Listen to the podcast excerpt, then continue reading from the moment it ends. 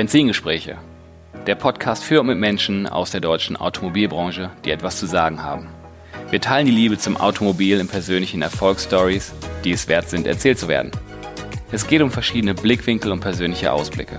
Vom prüfenden Blick in den Rückspiegel bis zur spannenden Aussicht mit Fernlicht in die mobile Zukunft. Ich bin Tim Klötzing, Online-Marketing-Experte und freier Berater für die Automobilbranche, Autoliebhaber und Agenturinhaber. Hallo und herzlich willkommen zurück bei meinem Podcast Benzingespräche. Heute mal eine etwas andere Ausgabe, weil es ist kein Gast dabei. Aber trotzdem echt ein spannendes Thema. Und zwar als Automarketing-Experte auf der Demexco in Köln. Demexco, für die, die es nicht ganz zuordnen können, das ist eine der Leitmessen in Deutschland für das digitale Marketing. Untertitel, was hält das digitale Marketing für die Autobranche bereit? Welche Trends und Innovationen gibt es, die diese Branche ja, unmittelbar betreffen, wie man es so nennen möchte. Kurz bevor wir einsteigen, zuletzt habe ich immer mehr äh, Feedback und Fragen zum Podcast bekommen. Super, super klasse, das freut mich total. Immer her damit. Hm, wenn ihr Kontakt aufnehmen möchtet, besucht meine Website Tim Klötzing, tim-klötzing.de oder mailt mir einfach unter tick.tim-klötzing.de. So, ein allgemeiner Teil, so mein, mein Eindruck vom, vom Rundgang auf der Messe echt Wahnsinn. Ähm, welche Anbieter und welche Lösungen es inzwischen im, im digitalen Marketing gibt. Das ist wirklich ähm, irrsinnig und ohne da jemanden, ohne jemandem zu nahe treten zu wollen, scheinbar gibt es da für das ein oder für die ein und dieselben Probleme und Anforderungen inzwischen X Lösungen. Von namhaften Brands mit ganz viel Shishi, aber auch tolle Lösungen, ganz klar, viel mittelgroßen Firmen und noch mehr Startups. Ne, immer leicht anderes Wording, ein bisschen anderes Branding, äh, unterschiedliche Cases. So gesehen ist es quasi schon fast einfach, sich zu orientieren, aber gleichzeitig total ähm, schlecht zu überschauen, was das Richtige für einen selber ist, wenn man nach einer Lösung sucht. Herausragen ist wie bei allen oder herausragend ist wie bei allen großen Messen sind die großen Player, die da sind. Große Stände, total aufwendig, ähm, Giveaways ohne Ende, äh, lockere, lockere Getränke, freundliche Standpartys, die da schon, ja, schon, äh, schon echt fett sind. So würde ich das jetzt im Ruhrgebiet mal so formulieren. Für die Automobilbranche Spezielles für die Branche war eigentlich nicht da. Hängt vermutlich aber auch damit zusammen, dass die Branche in weiten Teilen einfach nicht so weit ist und an solchen Messen maximal als, als Gast vielleicht teilnimmt und ja, Wissen zieht. Mm, was ich da gar nicht so wahrnehmen konnte, war, ähm, was da für ein Autohandelsbereich war. Also ist mir nichts aufgefallen. Wer da war, in der Tat war mobile.de bzw. eBay toller Stand, schick anzusehen, kompetentes Personal. Wir haben da einige Gespräche geführt und ähm, interessante Notiz, Notiz am Rande. Genau an diesem Tag hat mobile.de in der Mobile App ein AR-Projekt gelauncht, äh, was man am Stand testen konnte. Das war schon ganz nice, wobei man natürlich sagen muss, AR, Augmented Reality, ist so gesehen nichts Neues. Was aber interessant war, dass es als Werbemittel ohne eine extra App in der mobile.de App auf der Startseite integriert war. Das war schon ganz abgefahren. Also wenn man selber testen möchte, mobile.de App aufrufen, da gibt es einen Button auf der aktuellen Opel-Werbung mit ähm, AR, Augmented Reality, draufklicken und dann muss man mal ein bisschen das Handy bewegen und schauen und äh, da hat man auf einmal ein Auto im Raum. Das war schon, war schon schön zu sehen muss man immer fragen, ne, welchen Sinn macht es, welchen Sinn macht es nicht. Ähm, ich denke schon, dass es ein bisschen Aufsehen erregen wird. Ist aber, AR ist ein komplexes Thema, also in der Komplexität der Umsetzung schon, schon schwierig. Und da es auf der Startseite bisher nur eingebunden wird, die Startseite ist natürlich immer das Hauptportal, hat eine riesen Reichweite, dementsprechend ist das alles teuer. Und von daher wird das weniger ein Handelsthema als vielmehr ein Hersteller- bzw. Markenthema sein. Aber dennoch interessant, was sich da so entwickelt. was mir sonst noch aufgefallen ist und was echt fast in jedem Seminar im, im Intro oder im Abspann sogar kam und an jedem Stand stand es auch, wir suchen Mitarbeiter. Wer jemand kennt, der jemand kennt, ähm, soll doch bitte am besten Visitenkarte dalassen. Da wird wirklich um die äh, Talente, äh, sie nannten es da War of Talents, ah, Wahnsinn. Und welchem Aufwand und was da alles für ein Niveau gesucht wird an Personal, das war schon eindrucksvoll. Ich stehe ja da auch so ein bisschen auf der Agenturseite. Mein Eindruck war irgendwann, da muss ich die Autobranche schon strecken um wirklich gute Online-Marketer für sich gewinnen zu wollen. Das, ähm, da wird man sich die, die Leute teilen müssen. Und jetzt mit ein paar Tage Abstand, wo ich das äh, Revue passieren lasse, wird das äh, wirklich ein Problem. Die Marketingbranche selber sucht wie wild nach Online-Spezialisten, um ja selber Schritt zu halten und die Digitalisierung mitzugehen und die Diversifizierung der Kanäle, die da stattfindet, ähm, ja, das, das müssen wir Agenturen ja auch äh, sicherstellen und leisten, dass wir auch nicht nur nach hinten arbeiten, sondern nach vorne arbeiten und, und Trends aufspüren und das umsetzen können und das an die Kunden weitergeben und ja unsere Kunden ja auch halten und entwickeln müssen. Gleichzeitig ähm, nehmen wir aber natürlich den, den Trend wahr, ähm, Marketing zu inhausen. Sprich, ähm, viele Kunden oder Kunden suchen, äh, Kunden möchten dieses Marketing-Know-how im eigenen Betrieb ansiedeln. Und ähm, ja, das, das kollidiert natürlich in gewisser Weise. Und ähm, das äh, wird eine spannende Zeit, äh, meine Meinung, und es ist schwer abzusehen, worauf das da, ja, was da rauskommt. Und vor allem, was besser ist. Aus zwei Seminaren möchte ich aber Konkre äh, Konkretes mit euch teilen, weil das waren äh, wirklich sehr interessante ähm, Seminare. Es gab, ich habe da viele Seminare mir rausgesucht und habe dann echt so geschaut, Mensch, was, was bringt mir so äh, was für, für mich und, und für die Branche vielleicht, wenn man so möchte. Da gab es hunderte, glaube ich, äh, von Seminaren und ähm, von allem etwas, um da jetzt mal so nicht zu tief einzugehen, dass äh, möglicherweise das, das Programm vorzulesen. Ich war auf jeden Fall in einem Seminar vom BVDW, vom Bundesverband der digitalen Wirtschaft, und die haben den FOMA Trend Report 2019 vorgestellt. Das ist von der Fachgruppe der Online-Media-Agenturen und das haben die zusammen durchgeführt mit einer anderen Organisation, zwar der Organisation der Mediaagenturen in Deutschland. Das ist eine Befragung, die ist auch wirklich erst ähm, aus August 2019 ganz aktuell. Da wurden 45 Vertreter äh, befragt zu deren Meinung, die in sich, diese 45 Vertreter, 90 Prozent des Mediavolumens in Deutschland repräsentieren, sprich schon sehr, sehr umfassend. Das wird zwar seit 2017 gibt es diese Befragung und da kann man so in diesem Jahr schon so die ersten historischen Entwicklungen und Trends erkennen. Äh, sehr spannende Geschichte. Und da habe ich ein paar ja, Learnings äh, mitgebracht, die, die wollte ich mal so teilen. Nachfrage, also fangen wir mal an so mit so einer Fragestellung. Das sind durchaus einige. Ich versuche das auch nicht zu detailliert zu machen und, und aber das, das fand ich schon spannend, was ich da rausgesucht habe. Und zwar die Nachfrage nach digitaler Werbung. Bleibt die so? Wächst die? Welche Potenziale hat die? Und da war ganz klar, digitale Werbung, also fast, was haben wir hier? 50, 90 Prozent sagen eher stark nachgefragt oder sehr stark nachgefragt, sprich die Kunden wollen stärker in die digitale Werbung äh, gehen. Und ähm, die Frage, so in die Zukunft auch gesehen, gibt es noch Potenziale? Und da sagen äh, mehr als die Hälfte, 55 Prozent, wenn man noch alle anderen Cases auf, aufmacht, fast 70 Prozent, das ist ein, ein Riesenmarkt, da gibt es ganz große Potenziale. Dann eine ganz interessante Geschichte und zwar die Komplexität das, was, was wir auch im täglichen ja, Arbeiten mit unseren Kunden erteilen, ähm, es, es gibt so viele Kanäle, es wird immer komplexer und das nimmt im Moment in der Tat auch weiter zu.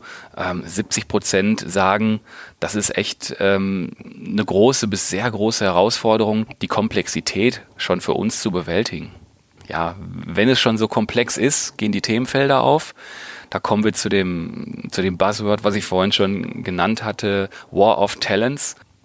Ist, äh, wie ist der äh, Fachkräftemangel im Agenturumfeld? Und ähm, da sagen 89 Prozent äh, der Befragten, ähm, dass das eine große bis sehr große Herausforderung ist für uns Agenturen schon.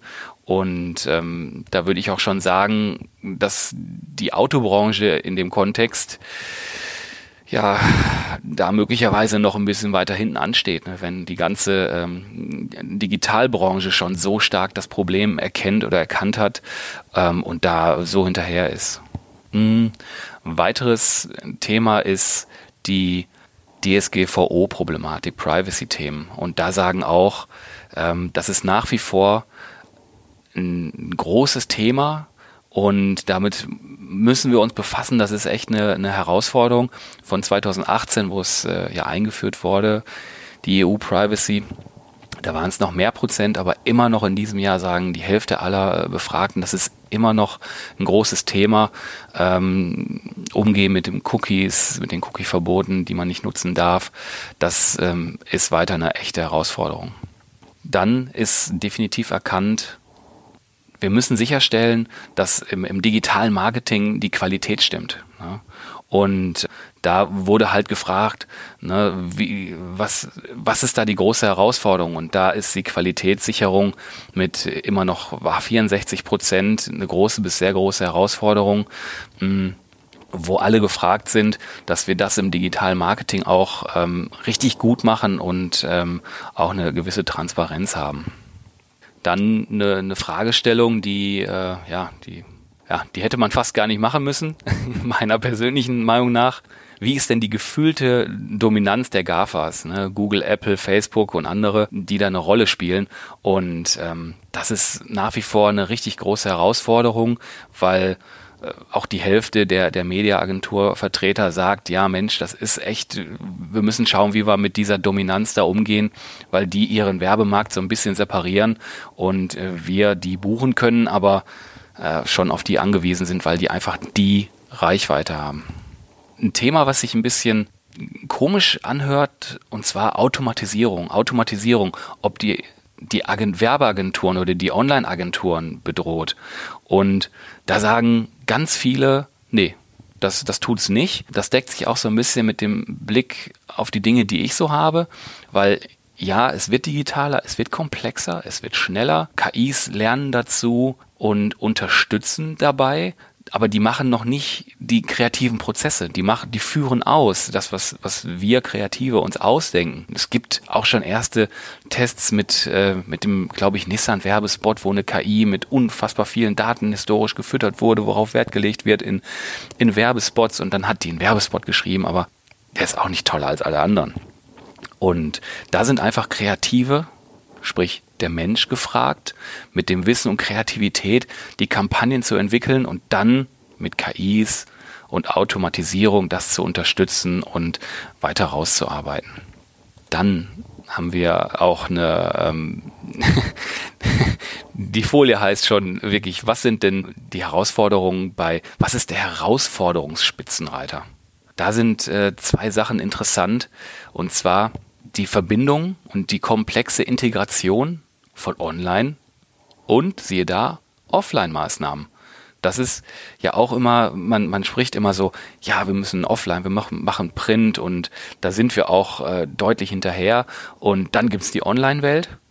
Aber wir müssen uns ja auch versuchen, damit zu beschäftigen, wie kommt das eine mit dem anderen in Berührung und wie zahlt das eine auf das andere ein.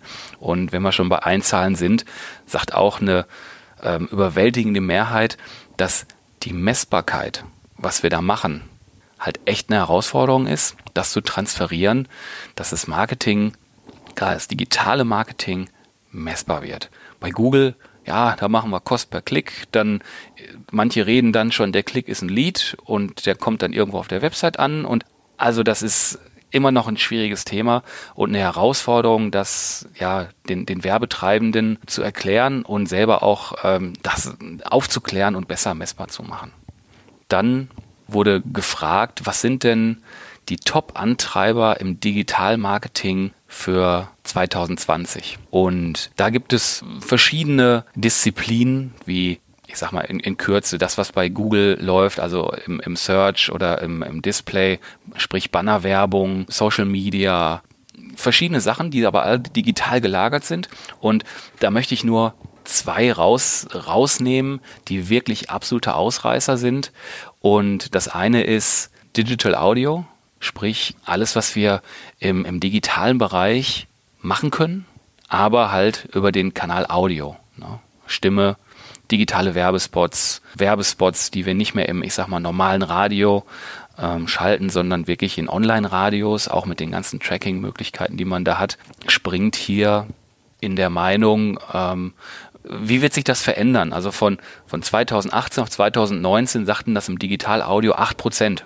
So, ne, schon nicht schlecht. Und jetzt sagen von 2019 auf 2020 sagen 21 Prozent, dass sich das wirklich stark verändern wird. Der zweite musste ich auch erst so ein bisschen überlegen, weil wir da bisher noch mit der Agentur noch nicht so ganz viel Berührungspunkte ge gehabt haben, das aber schon gemacht haben.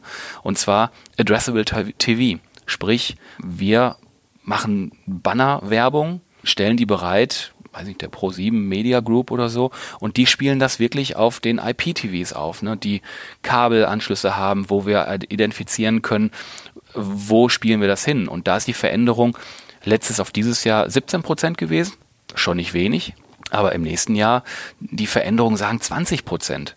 Und da haben wir jetzt zwei, zwei Kanäle, wo wir schon in der Veränderung, wo wir sagen, hey Mensch, das ist wirklich, ähm, da müssen wir auf, nicht aufpassen, aber da, da legen wir ein, besonderes Merkmal drauf. Na, zwei Kanäle, 40 Prozent.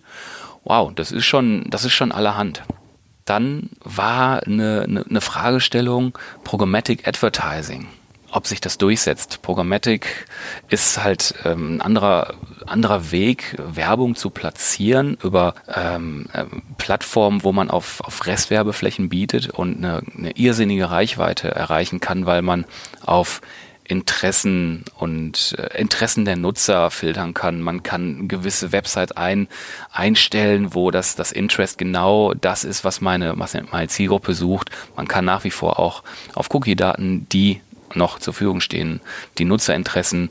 Und das ist wirklich ähm, erstaunlich, dass da auch durch die DSGVO kein Dämpfer kam und nach wie vor wirklich ein großes Wachstum. 2019, 2018 äh, haben sich haben 35 Prozent der der Vertreter gesagt, ja hey, das wird sich durchsetzen. In 2019 sagen es 43 Prozent. Dann haben die mal gefragt, wie sieht's denn so 2022 aus, ein etwas größerer Zeitraum. Und da sagen 57 Prozent, Programmatic Advertising setzt sich durch, hat sich durchgesetzt gegenüber der normalen Direktbuchung. Da, äh, das, das riss ein bisschen aus der Präsentation raus, aber fand ich ganz interessant. Ne? Ähm, da wurde gefragt, äh, gespaltenes Verhältnis zur Werbung. Das ähm, wie, da waren so drei Fragen. Ähm, merken Sie als Vertreter Anzeichen von, von Werbeverdruss auf der Empfängerseite? Da sagen 77 Prozent ja, stimme ich zu. 77 Prozent haben nicht so recht äh, Lust auf äh, den Konsum von Werbung, wenn man so möchte, im digitalen Bereich.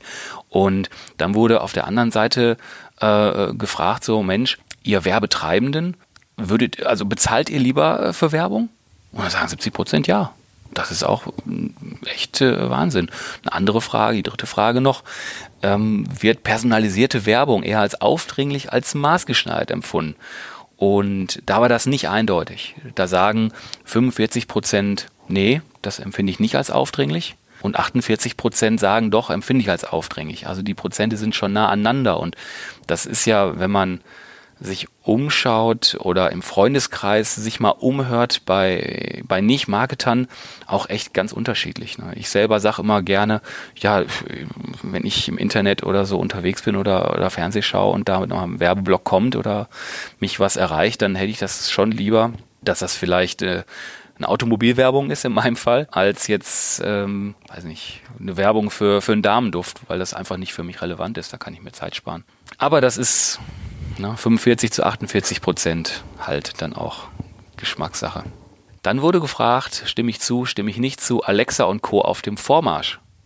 Nach wie vor glauben, dass knapp 60 Prozent, dass Alexa und Co. sich in, in drei bis fünf Jahren in der breiten Masse etabliert haben werden und ähm, 45 Prozent oder 55 Prozent glauben sogar, dass es keine Seltenheit wird, dass wir in der Zukunft, in der nahen Zukunft nicht mehr selber im Restaurant anrufen und einen Tisch buchen werden, sondern das bequem zu Hause sagen, unserem Assistenten aufgeben, bitte reservieren mir dann und dann da und da einen Tisch und dann reden wir gar nicht mehr selber mit dem Restaurant. Spannend.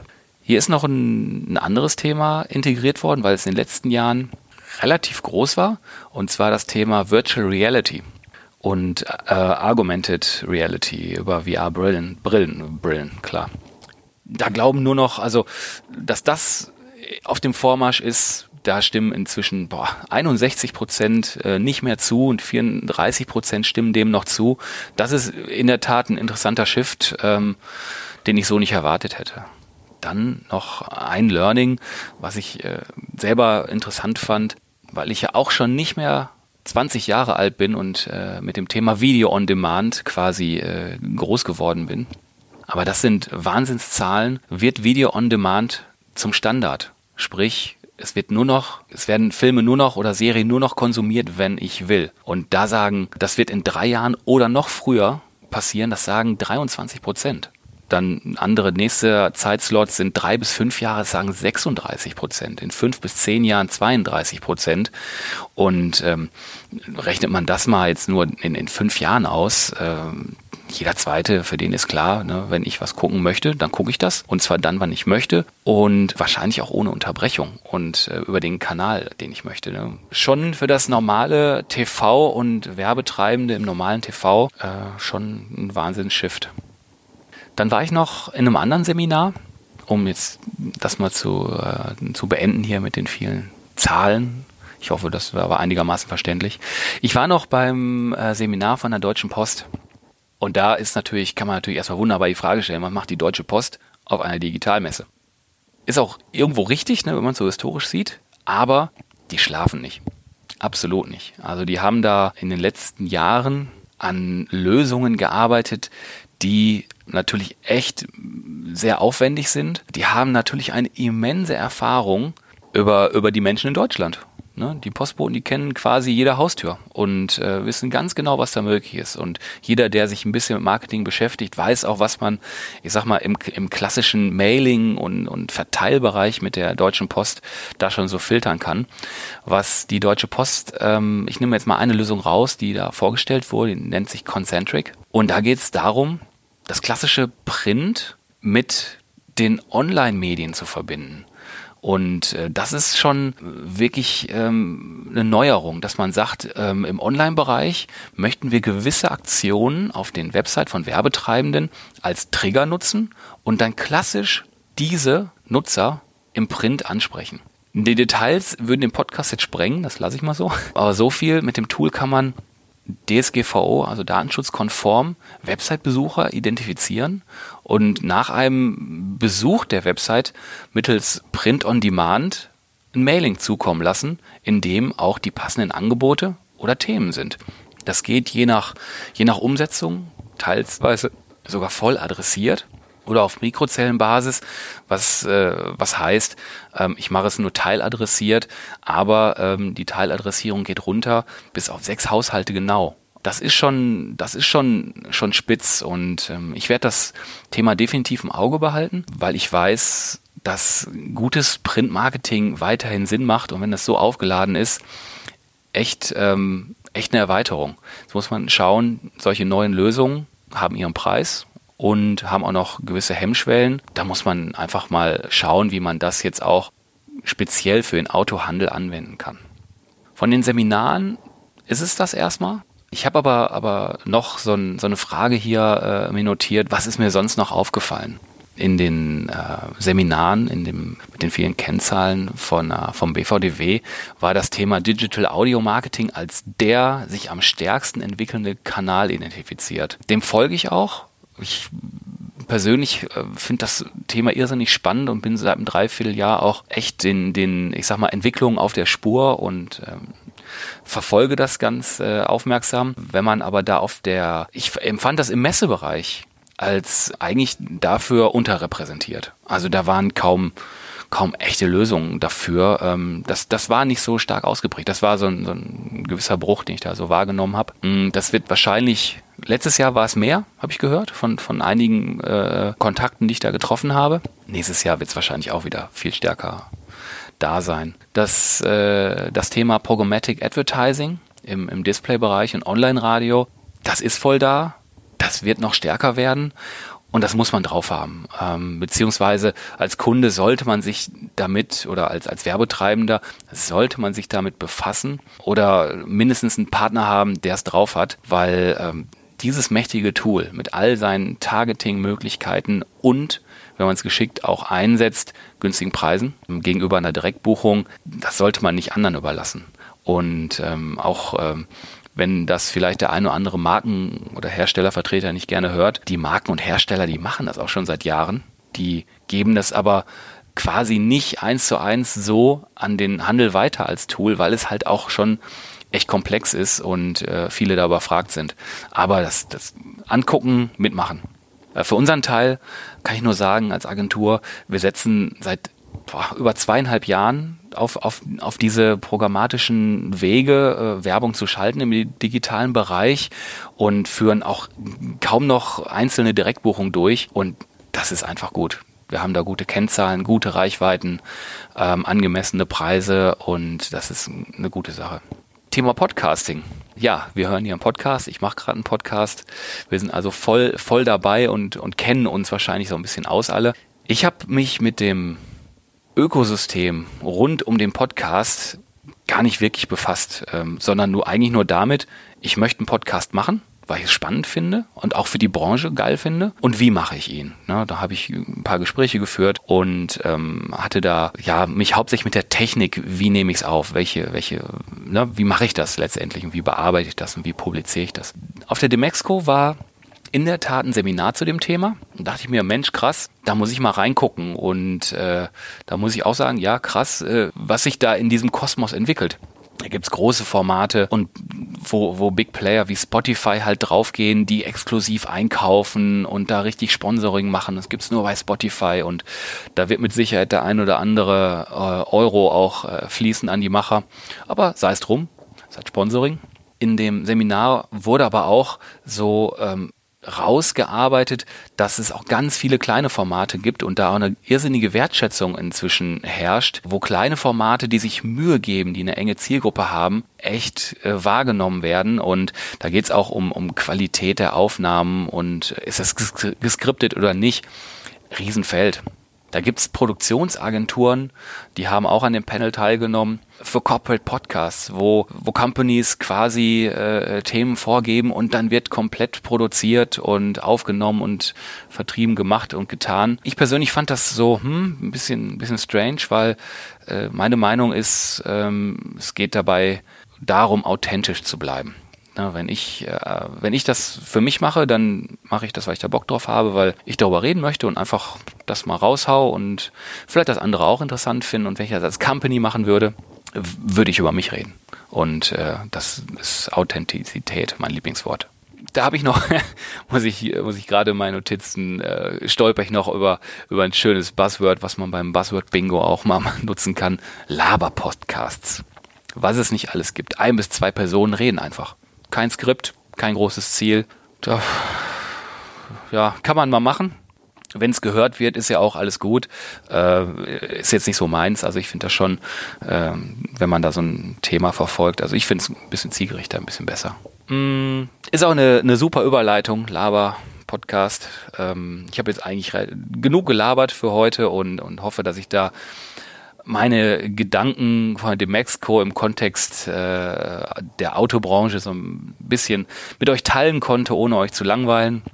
Und äh, demnächst müsst ihr mich nicht äh, nochmal äh, alleine ertragen. Dann habe ich nämlich wieder einen spannenden Gast. Das, der steht quasi schon äh, auf der Pole Position. Äh, da geht es nämlich auch unter anderem wieder wie zuletzt äh, sportlich zur Sache. Und der letzte Podcast-Gast war bei Veröffentlichung nämlich in China und da hat der IDR von VW nämlich den nächsten Rekord abgeräumt, aber das nur am Rande. Ja, wenn ihr Feedback oder Fragen noch habt zum Podcast, also ich habe mich echt gefreut, was in letzter Zeit da so zurückkam und ähm, dass da schon eine gewisse Aufmerksamkeit herrscht. Kommt auf meiner Website vorbei, ähm, ruft mich an, äh, wenn irgendwas ist oder Fragen sind oder mailt mir tick at tim-klötzing.de.